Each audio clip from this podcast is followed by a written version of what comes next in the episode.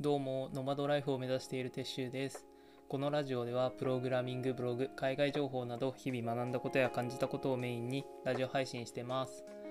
今日は、のんびりするときにやることっていうテーマで話したいなって思います。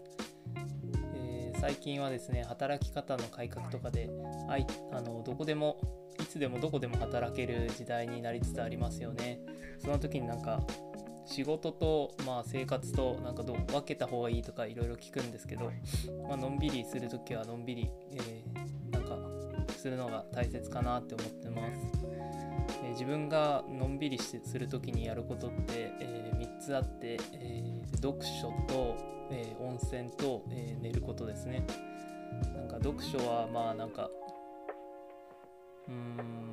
あ読書すぐ始めてのんびりするんで寝るっていう方になっちゃうんですけどまあなんか本をゆっくり読むっていうのはなんかのんびりする時にやってますね。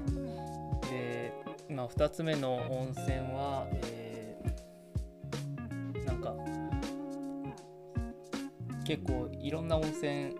とか自分結構温泉好きでなんかリラックスする時って必ず温泉に行きますね。まあ最近は本当に行ってないんですけど